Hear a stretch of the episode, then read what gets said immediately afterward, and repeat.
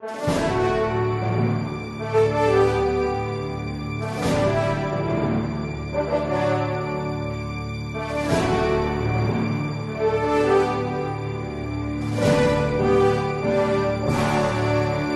nome do Pai, e do Filho, e do Espírito Santo. Amém. Inspirai o Senhor as nossas ações e ajudai-nos a realizá-las, para que em vós comece e para vós termine tudo aquilo que fizermos, por Cristo Senhor nosso. Amém. Santa Maria, Mãe de Deus, rogai por nós. Em nome do Pai, e do Filho, e do Espírito Santo. Amém. Como vocês viram, na aula passada, nós falamos do capítulo 4, que é, digamos, o centro. Não é? O centro, porque explica o que é a devoção através do método de São Luís Maria. Veja, existem outros métodos de consagração a Nossa Senhora, tá? Mas São Luís, ele é, foi inspirado por Deus, né, para colocar este método no tratado de uma forma brilhante, eu poderia dizer. Veja, o método de total consagração a Nossa Senhora não foi inventado por São Luís Maria. Porém, foi compilado neste tratado por São Luís Maria de uma forma que eu diria é teologicamente genial. São Luís ele une, não é? de forma genial três tendências da sua época. São Luís ele está saindo, né, o século em que ele viveu, o século XVIII, está saindo da época barroca, com toda a espiritualidade barroca, enfrentando o século das luzes, né? todo o movimento de, é, do racionalismo, é, a questão de procurar explicações mais racionais para as coisas, etc. Essas duas tendências que são mais ou menos é, tensas, se opõem uma à outra. E uma terceira realidade que São Luís contempla, que é a realidade da espiritualidade popular do povo. Então, São Luís conseguiu, pelo seu espírito pastoral, por sua caridade pastoral e pela sua genialidade, não é? de grande santo, de grande homem de Deus, ele conseguiu unir no tratado essas três realidades. Ele conseguiu dar respostas àqueles que têm tendências mais racionalistas. Pegar aquilo que havia de melhor na espiritualidade barroca que antecedeu a época dele e, ao mesmo tempo, valorizar de forma é, brilhante a piedade popular da sua época.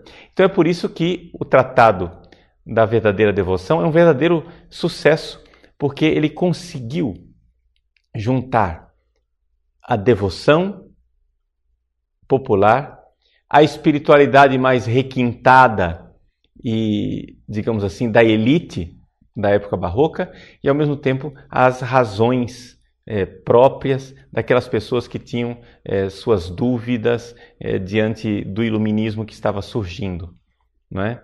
Então, assim, o, o São Luís conseguiu conciliar essa realidade num equilíbrio que eu não teria outra palavra para expressar esse equilíbrio de São Luís, um equilíbrio católico, ou seja, um equilíbrio que é, não joga nada fora. Catholon quer dizer conforme o todo, que consegue conciliar o todo. Então, o que é que há de genial nesta, nesse tratado da verdadeira devoção? O que há de genial é o fato de que São Luís, em primeiro lugar, conseguiu, num método de dedicação total à Virgem Maria, deixar claro o cristocentrismo dessa devoção não é? Ou seja, você que vai se consagrar a Nossa Senhora, a fórmula que São Luís é, coloca nas nossas mãos para fazer essa devoção, se você olhar no tratado, está lá no suplemento A, página 179, para quem tem a edição, é, perdão, suplemento B, para quem tem 183, para quem tem a edição da Arca de Maria, está lá escrito consagração a Jesus Cristo, a sabedoria encarnada pelas mãos de Maria. Não é? Então, a verdadeira devoção à Virgem Maria tem como objeto último e final dessa consagração Jesus Cristo, a sabedoria encarnada. É, é interessantíssimo isso. Ou seja, Maria, ela entra como método. A palavra, o que quer dizer a palavra método? Vamos prestar atenção na palavra método. Método quer dizer caminho. Rodós, em grego é isso, não é? É um caminho. Método quer dizer que nós temos um jeito, uma modalidade, um caminho para nos entregarmos a Jesus Cristo. Ou seja, é a finalidade de todo cristão se entregar a Jesus. Mas são Luís via, e acho que também nós somos capazes de ver isso, a dificuldade de as pessoas se entregarem totalmente a Jesus. As pessoas tentam se é, entregar totalmente a Jesus. Por exemplo, eu conheço algumas pessoas, sacerdotes inclusive, né, que, que querem se entregar diretamente para Deus. Você diz, não, eu, eu entrego para Deus, eu entrego para Deus, etc. Mas você vê que em certos momentos, quando Deus manifesta a sua vontade, a pessoa esperneia. Não é? A pessoa esperneia e, e não se entrega. Não se entrega por quê? Por causa do nosso pecado original. Então, São Luís não é? toma esta consagração que já existia antes dele. Ele comenta vários santos que já fizeram essa consagração. Ele consegue é, intuir aquilo que há de mais é, é, importante espiritualmente nesse método e consegue é, juntar nesse tratado e elaborar de forma bastante é, lógica e coerente, não é? Essa riqueza espiritual, nos colocando esse método de forma clara. Eu vou me entregar a Jesus pelas mãos de Maria. Então, dizendo totus tuus, Maria, sendo todo teu, Maria, eu entrego totalmente tudo aquilo que eu sou, tudo aquilo que eu tenho. Então, essa é a grandeza de, é, de São Luís e do seu tratado. Muito bem. Passamos para o capítulo sétimo do nosso tratado, por quê? O tempo urge, não é? E nós precisamos dar instruções práticas para as pessoas que vão se consagrar. No capítulo 5, São Luís fala dos motivos para se consagrar, não é?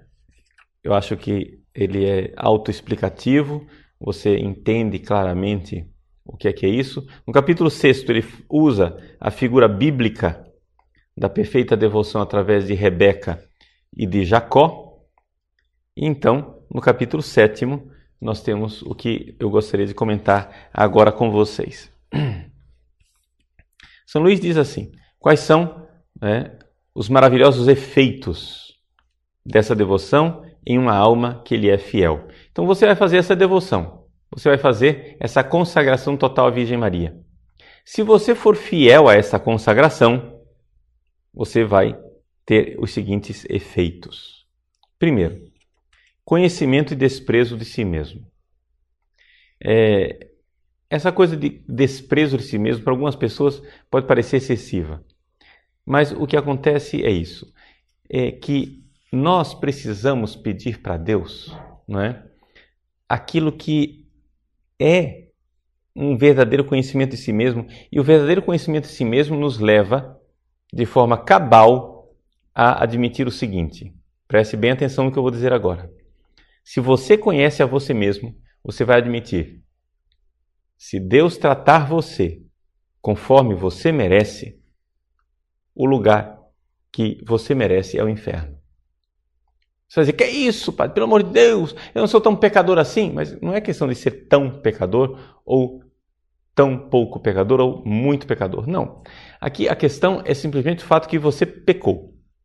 E um, peca um pecado sequer, né, por venial que seja, já é incompatível com a santidade de Deus.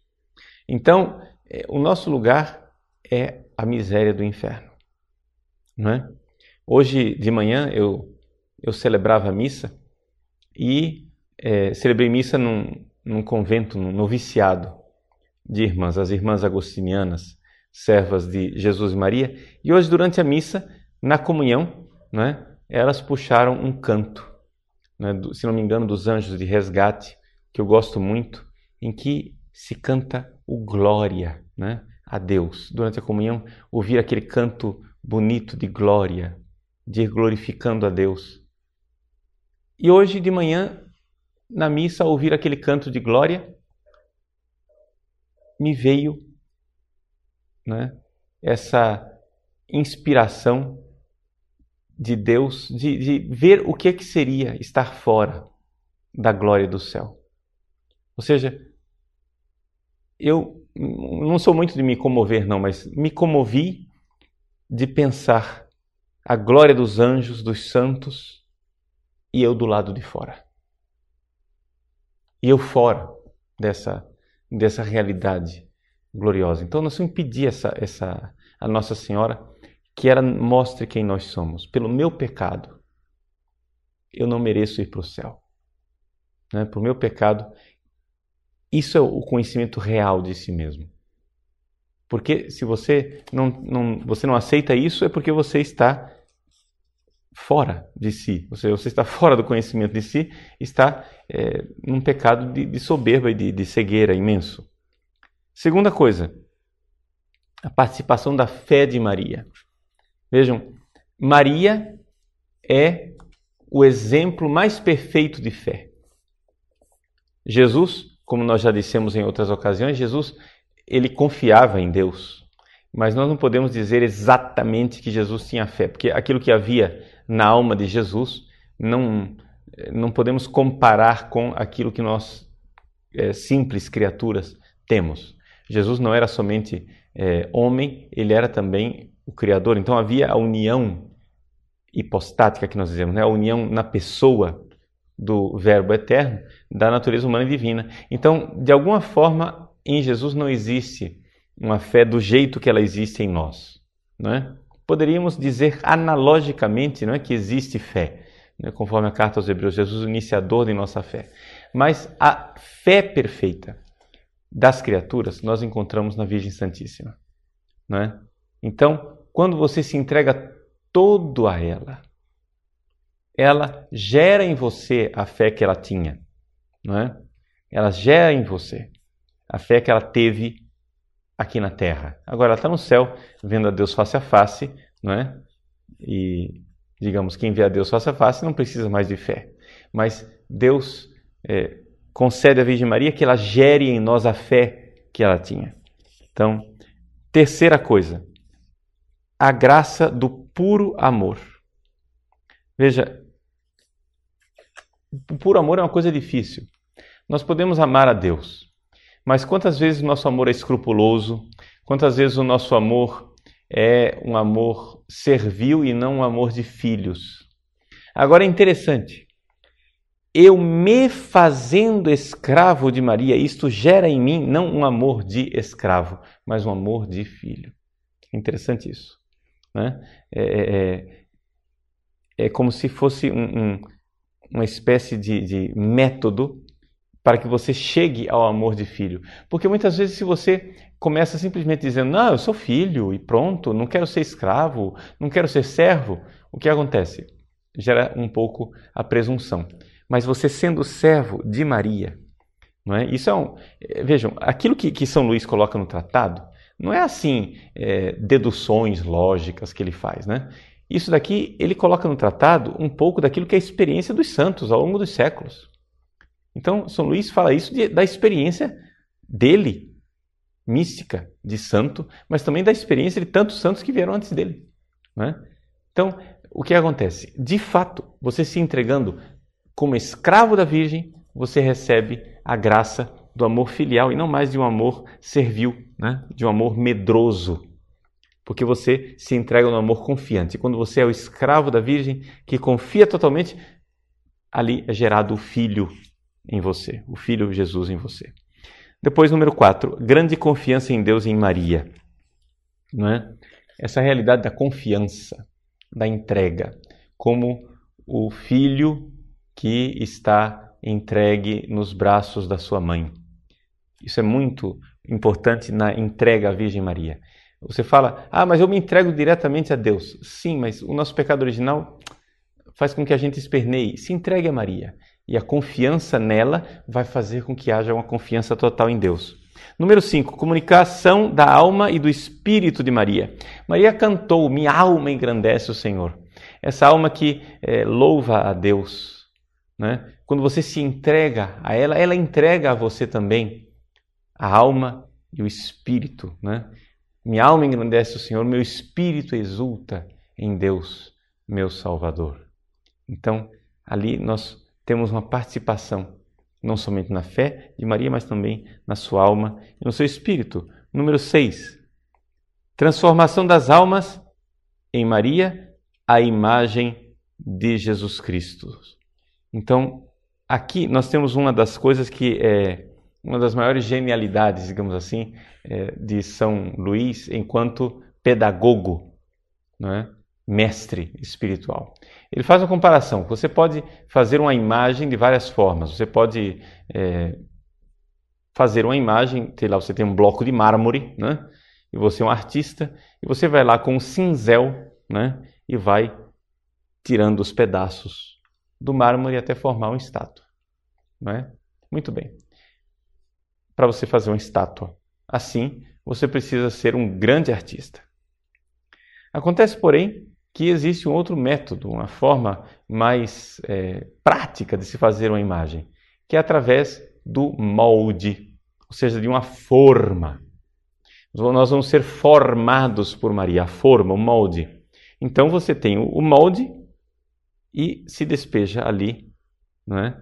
O conteúdo que será a estátua. Você coloca ali o gesso, né? você coloca ali a fibra de vidro, você coloca a resina, você coloca o que for, o bronze, né, se for estátua de bronze, você coloca dentro do molde aquilo que será a, a estátua. E então você não precisa ser um grande artista.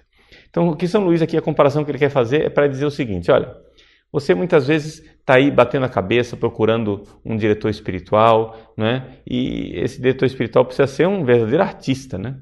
Para conseguir moldar o seu coração conforme o coração de Jesus. Pois bem, ao invés de ir pelo caminho do diretor espiritual do artista, né, aqui só, só, cuidado, hein? Eu não estou dizendo que São Luís está dizendo desprezando os diretores espirituais, não é isso. Mas nós temos um atalho. Ao invés de é, estar totalmente dependente da habilidade do diretor espiritual, nós temos aqui o caminho que é você se moldar. Você usa o molde mas para você fazer uma série de imagens com o mesmo molde, existe uma condição: o molde precisa ser perfeito. E o molde aqui é Maria. Nós então somos moldados. Né? Quando você se entrega à Virgem Maria, você é moldado por ela. E o que é que sai da forma? O que sai da forma é Jesus. Né? Então é como se Maria fosse o útero, o molde, onde é moldado o fiel à imagem de Jesus Cristo. Depois, sétimo efeito, a maior glória de Jesus Cristo. Não é? é, é interessante isso. Se você dá mais a, a Deus, não é? você dá é, uma maior. Se você dá mais a Maria, você está dando mais a Deus. Novamente, eu insisto nisso. O objeto último da nossa entrega é Deus, é a glória de Deus. Maria é um nada diante de Deus. Isso aqui São Luís deixa muito claro no seu tratado. A grandeza de São Luís é isso, esse cristocentrismo do seu tratado. Né? É um tratado que aparentemente é todo voltado para a devoção a Maria, porém, na verdade, ele a todo momento está frisando que é tudo para a glória de Deus, é tudo para é, que Jesus Cristo seja louvado e seja formado nos corações das pessoas. Muito bem. É, passamos então rapidamente para o capítulo oitavo, questão das práticas exteriores. Veja só, é importante você é, notar o seguinte: com relação às práticas exteriores, tá? não são as práticas exteriores que fazem a consagração. Tem muita gente que, que assim, fica preocupado, né?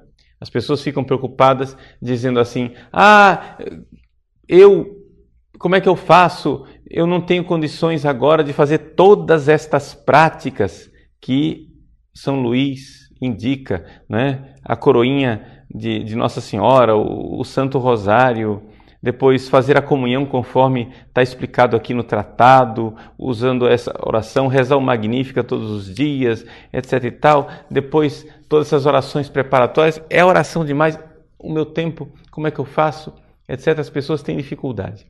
Então veja, é importante você notar o seguinte: as práticas exteriores, elas são um auxílio para a realidade interior da consagração. Quando você se consagra pelo método de São Luís, você está entregando tudo aquilo que você tem e você é à Virgem Maria.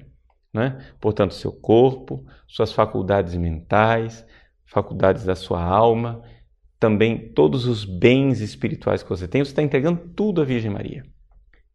Essa é a essência da consagração. Então, não é a consagração, muitas pessoas confundem a consagração na sua essência com as práticas exteriores, não é? Então, eu já ouvi gente dizer assim: ah, eu não vou fazer a consagração porque é, eu já tenho tais e tais e tais é, práticas devocionais e eu não tenho condições de acrescentar mais orações, mais práticas devocionais. Não, nada disso, nada disso. Né? Se você tem as suas orações, quer do movimento do qual você participa, ou do seu estado de vida, se você é padre, é religioso, é monge, você já tem as suas orações, a entrega total à Virgem Maria, não é? Não exige que você agora é, acrescente mais devoções. É claro que se incentiva enormemente o Santo Rosário, é claro que se incentiva é, muito as práticas de devoção à Virgem Maria, mas isso não é algo necessário para a validade da consagração. Não é? A validade da consagração é esta realidade da entrega, não é? Da entrega. E as práticas exteriores elas estão aí para nos ajudar. Então, não estou querendo desprezar as práticas exteriores, mas ao mesmo tempo eu quero aqui colocar as mãos na frente exatamente para é, que o demônio não impeça você de fazer a consagração. É importante você notar o seguinte: o diabo não quer que você se consagre. O diabo não quer que você se entregue a Nossa Senhora. Então, o que é que ele vai fazer? Ele vai primeiro, para alguns, vai convencer: olha, essas práticas exteriores são muito pesadas, você não vai conseguir, etc, etc. Não, nada disso. Esquece, porque as práticas exteriores são importantes, são boas, mas não são a essência da consagração. Tá? Então, faça na medida das suas possibilidades. Segunda, segundo empecilho que o demônio costuma fazer para as pessoas, que é o seguinte: ah, eu não vou me consagrar porque e se eu me consagrar e depois eu pecar, né? Não, deixa de escrúpulos. Ou seja, a consagração é um meio de você se entregar totalmente à Virgem Maria, é um meio de santificação.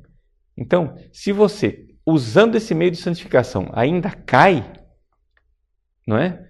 Puxa vida, imagine se não tivesse ele.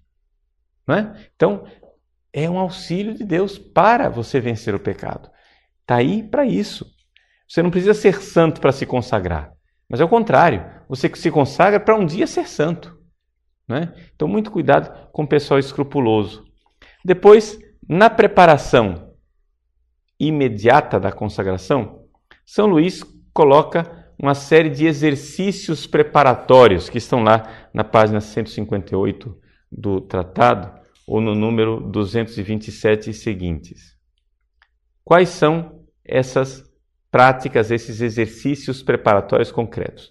Eu gostaria que você é, ficasse tranquilo, porque nós vamos ajudar você na realização destas, desses exercícios preparatórios através do site consagrate.com. Lá no site estão, nós vamos colocar a cada semana, né? Agora, tal dia, iniciamos tais orações. E aí começa, né?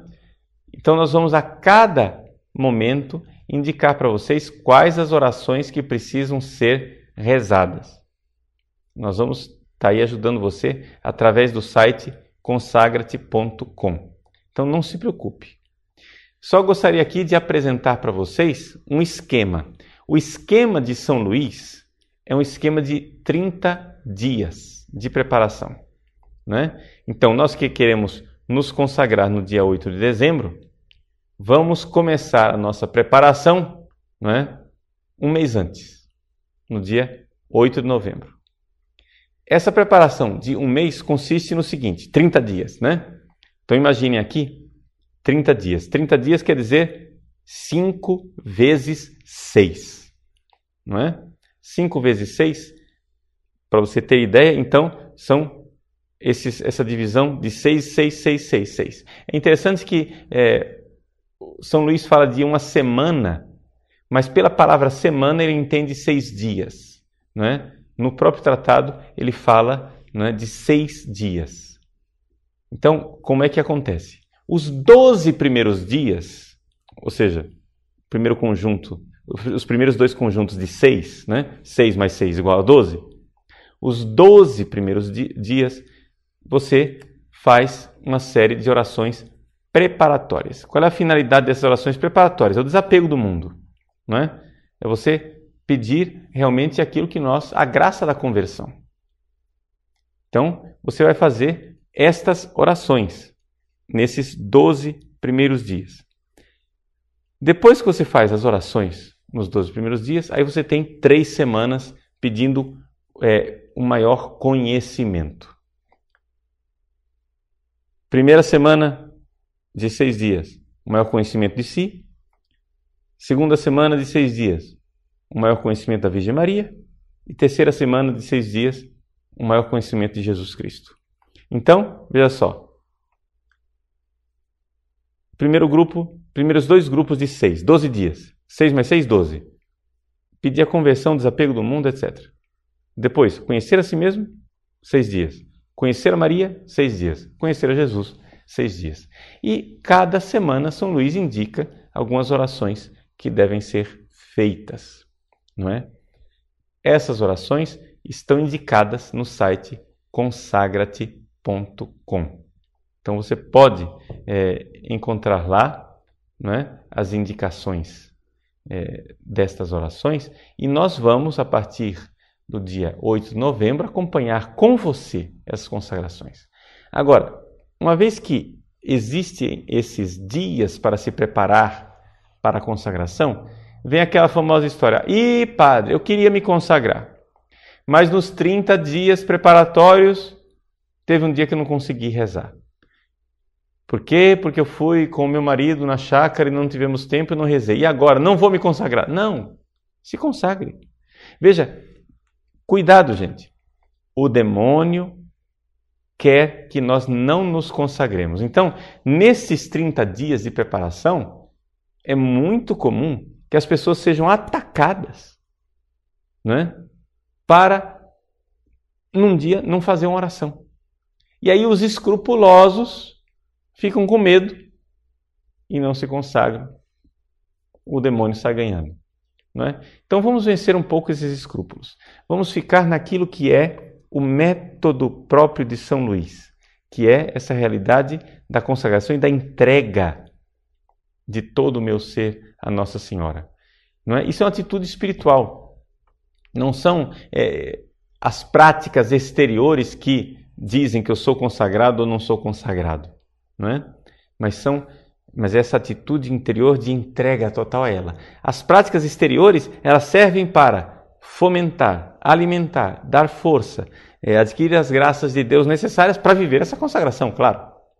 Mas elas são auxílio, não são a essência da consagração.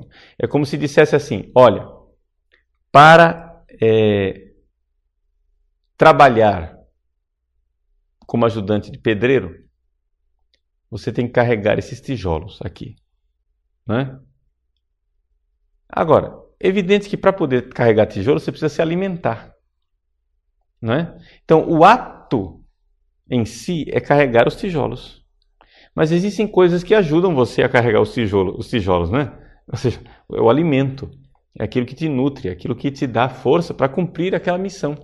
Então, consagrar-se a Nossa Senhora é, mal comparando, né, esse carregar esses tijolos, ou seja, é essa obra, essa realidade da entrega Nossa Senhora.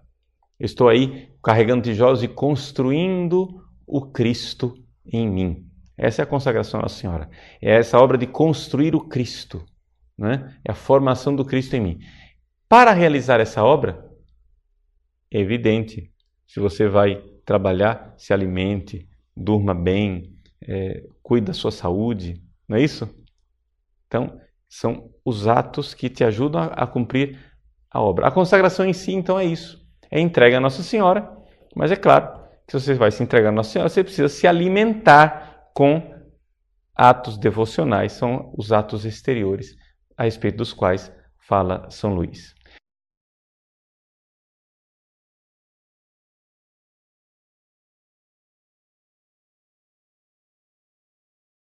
Com relação ao inferno, né? Ou seja, quando eu falei que uma das coisas que o tratado, que a devoção a Nossa Senhora, a consagração, nos dá um conhecimento de si mesmo, eu enfatizei bastante essa coisa de que nós merecemos o inferno e esqueci de dar a solução do problema, né, evidente. É, ou seja, por descuido, eu não concluí o pensamento. Nós merecemos sim o inferno. Só acontece que Deus, na sua infinita misericórdia, quer que nós sejamos salvos, ele veio para nos salvar. Não é? Então, é importante a gente notar isso. No autoconhecimento, eu descubro que eu mereço o inferno. Agora, no conhecimento de Deus, eu descubro que Ele quer me salvar, e que Ele me ama, e que Ele me quer bem. Então, como é que a consagração à Nossa Senhora vai me ajudar nisso? Ou seja, quando eu me ponho diante da pureza, da grandeza da Virgem Maria, eu vejo a minha mesquinhez, a minha pequenez. Quando me ponho diante da Virgem Maria, eu vejo com que amor, misericórdia, Deus a agraciou, não é? E vejo a bondade de Deus nela, e ela é um rosto dessa misericórdia, dessa bondade de Deus, e é por isso que isso me ajuda também a confiar mais na minha salvação. Ou seja, eu vejo que eu mereço o inferno, mas quando eu me consagro a Nossa Senhora, embora eu veja a minha miséria, aumenta em mim a confiança na misericórdia de Deus. Tá bom? Vamos fazer uma recapitulação, se você ainda não entendeu o que é a consagração. Nós queremos ir para o céu, ok? Ótimo. Como é que a gente vai para o céu? Gerando o Cristo em nós. Ou seja, eu vou para o céu porque através da fé da minha entrega, dos sacramentos, da vida cristã, etc. O Cristo vai sendo gerado em nós. Ora, Maria tem uma função nisso. Quando eu me consagro a Nossa Senhora, a geração do Cristo fica muito mais fácil. Então, eu estou, eh, São Luís está ensinando para nós um método para facilitar as coisas, não para complicar a vida. Né? A gente tem que entender isso. São Luís está ensinando um caminho seguro, simples, prático, não é? em que nós podemos nos santificar. É somente isto. Tá? Então, simplesmente isso. Você quer chegar no céu? Muito bem. Seja um bom católico, né? siga as orientações da igreja, é, entregue-se a Deus completamente na sua misericórdia e seja feliz. O que acontece é o seguinte: é que muitos santos, né? através da verdadeira devoção à Virgem Maria, chegaram ao céu usando esse auxílio que Deus nos dá, que é a Virgem Santíssima, né? que não deve ser descartada. Então, essa escravidão à Virgem Maria, me entregando a ela, eu me entrego a Jesus.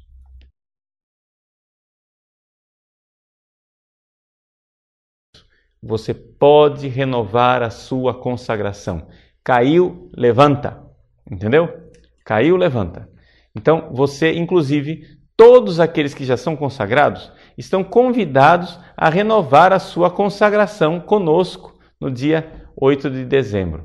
O São Luís diz no tratado que você, todos os anos, é uma coisa boa, não é que seja obrigatória, é uma coisa boa. É oportuno você renovar todos os anos a sua consagração na data em que você se consagrou ou em alguma outra data né, de uma festa mariana. Então, importante a gente é, realmente renovar isso sempre, porque é um empenho contínuo. A gente tem que lembrar isso.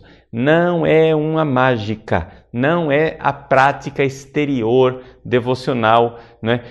A, a consagração total Nossa Senhora não significa quantos terços eu rezo, quantas ladainhas eu rezo, se eu devo rezar coroinha, etc e tal. Não, é uma atitude. Você vive a sua vida de bom cristão com uma nova atitude interior. Aqui é que está o segredo da devoção e da consagração a Nossa Senhora.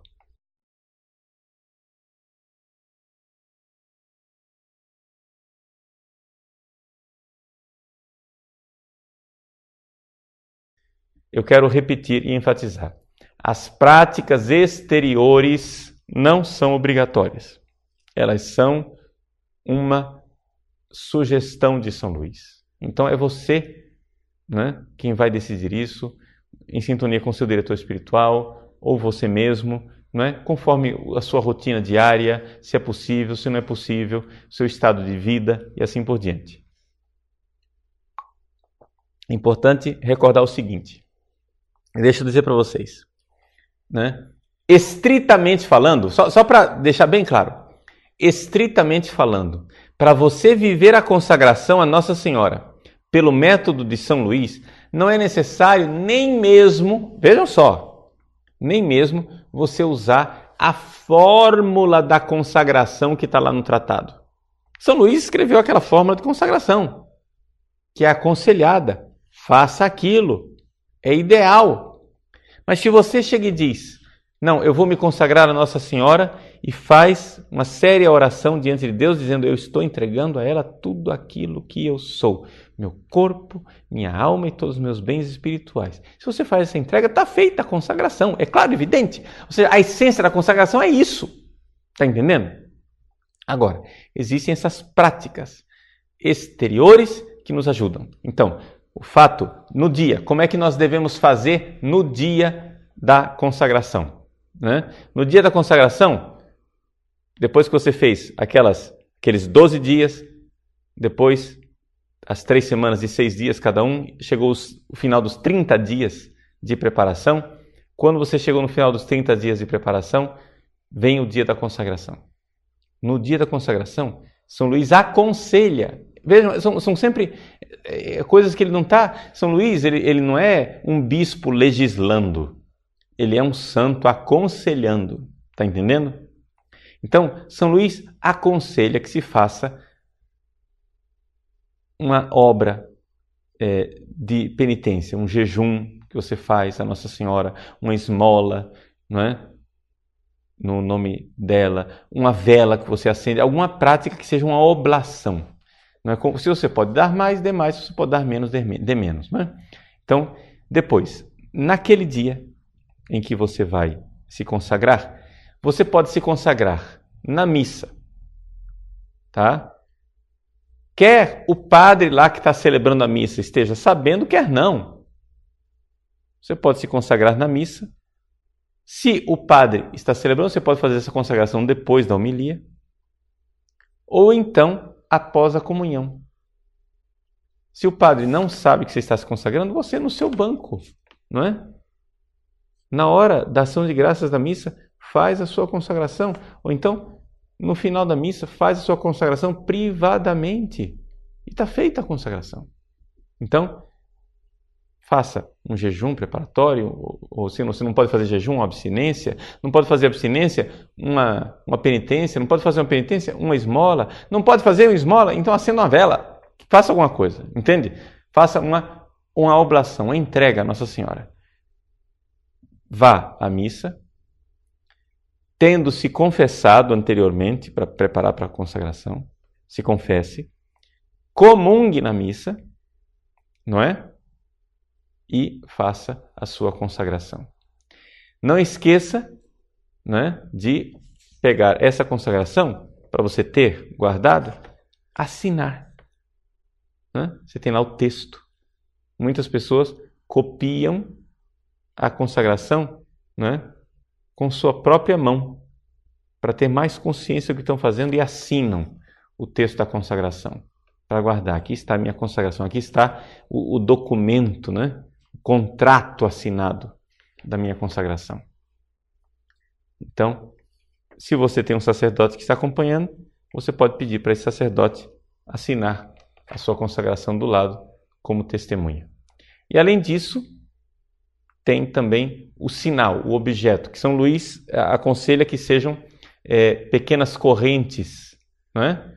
cadeiazinhas. Mas se você acha que a corrente não é oportuna, né? Seja a grossura da corrente qual for, você então pode usar uma medalha, um escapulário, algum sinal que esteja sempre com você e que lembre a você a sua consagração a Nossa Senhora. É isso que aconselha São Luís. Né? Mas saiba, nada disso é essencial para que haja consagração. Tá? Consagração pode acontecer no ato interior do coração e no estilo de vida de entrega contínua e constante a Nossa Senhora. Se uma mãe se consagra, os filhos também são consagrados automaticamente e o marido, que são a sua carne, veja só, você está se consagrando, tá? E é a sua entrega. Agora acontece o seguinte: tudo o que é seu está sendo entregue a Nossa Senhora, mas não está sendo é, consagrado nesse mesmo sentido. Vamos entender aqui. É, eu tenho, sei lá, fazer uma bobagem, né? tem aqui um copo. Esse copo é meu, esse copo me pertence. Se eu entrego tudo a Nossa Senhora, então agora esse copo é de Nossa Senhora.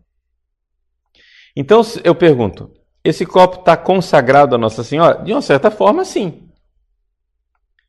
Mas esse copo está vivendo a consagração do jeito que eu vivo? Evidente que não.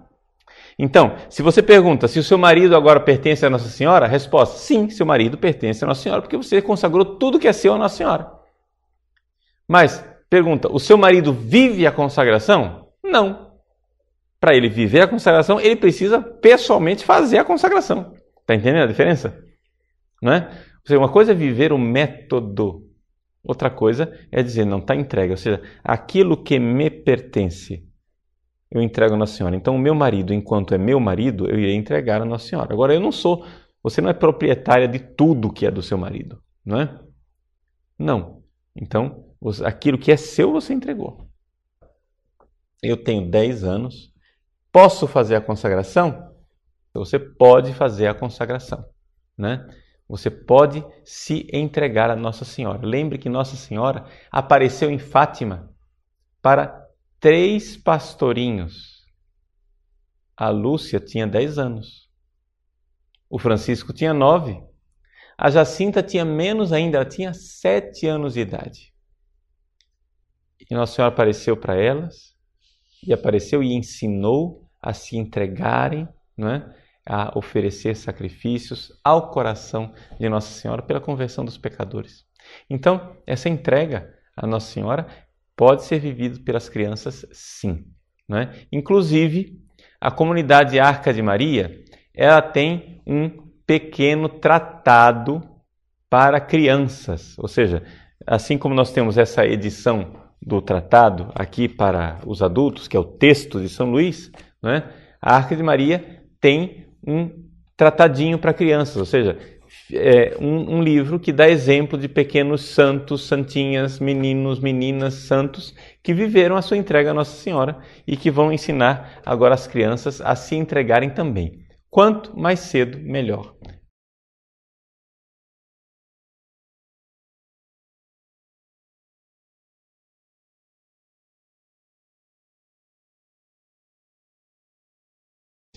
A consagração em nada afeta nossa vida de oração, a não ser no fato de que, uma vez que eu me entreguei totalmente a Nossa Senhora, eu vou rezar com mais confiança ainda.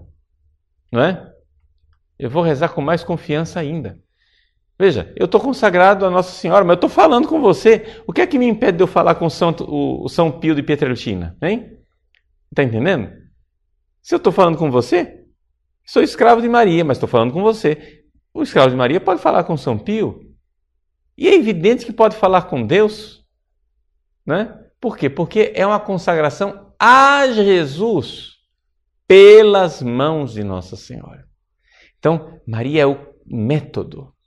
Né? Somente isso. Ou seja, se você antes fazia adoração ao Santíssimo, agora você vai fazer mais ainda. Se você antes é, se entregava a Deus, agora você vai entregar mais ainda. Mas você vai entregar tudo pelas mãos de Nossa Senhora. Essa que é a coisa, não é? Pelas mãos de Nossa Senhora. Você vai fazer tudo. Suas orações vão ser feitas pelas mãos de Nossa Senhora. Não é que você agora só pode pedir aquilo que Nossa Senhora é, vai pedir. Não. Faça seus pedidos. Peça com mais confiança à sua Senhora. Você pode falar com Deus? Claro que pode. Você vai falar com Deus. E lembre-se, você está com a sua Senhora falando com Ele. Não é? Você pode falar com o santo, claro, e você está com sua Senhora falando com Ele. Não é? Então, a nossa vida de oração, ela continua a mesma no sentido que nós fazemos, as, podemos continuar fazendo as mesmas orações que fazíamos, só que agora, como nós estamos fazendo por Nossa Senhora, fazemos com mais confiança, porque ela gera no nosso coração um coração mais confiante que é capaz de rezar de uma forma melhor.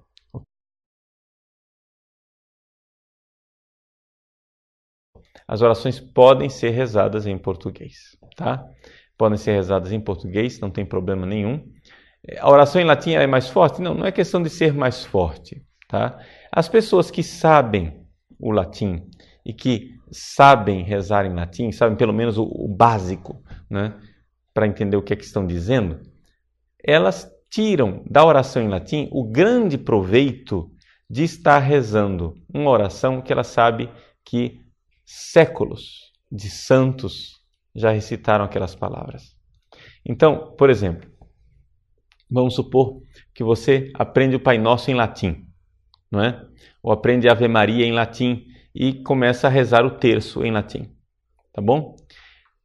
Bom, você pode não saber todas as declinações, você não pode não saber é, conjugar os verbos em latim, não, pode não saber a análise sintática do latim inteiro, porém, você não sabe o, o Pai Nosso em português? Você sabe que rezando aquela oração em latim você está dizendo aquilo. Você não sabe Ave Maria em português? Você sabe que recitando Ave Maria em latim você está dizendo aquilo. Não precisa saber é, gramática.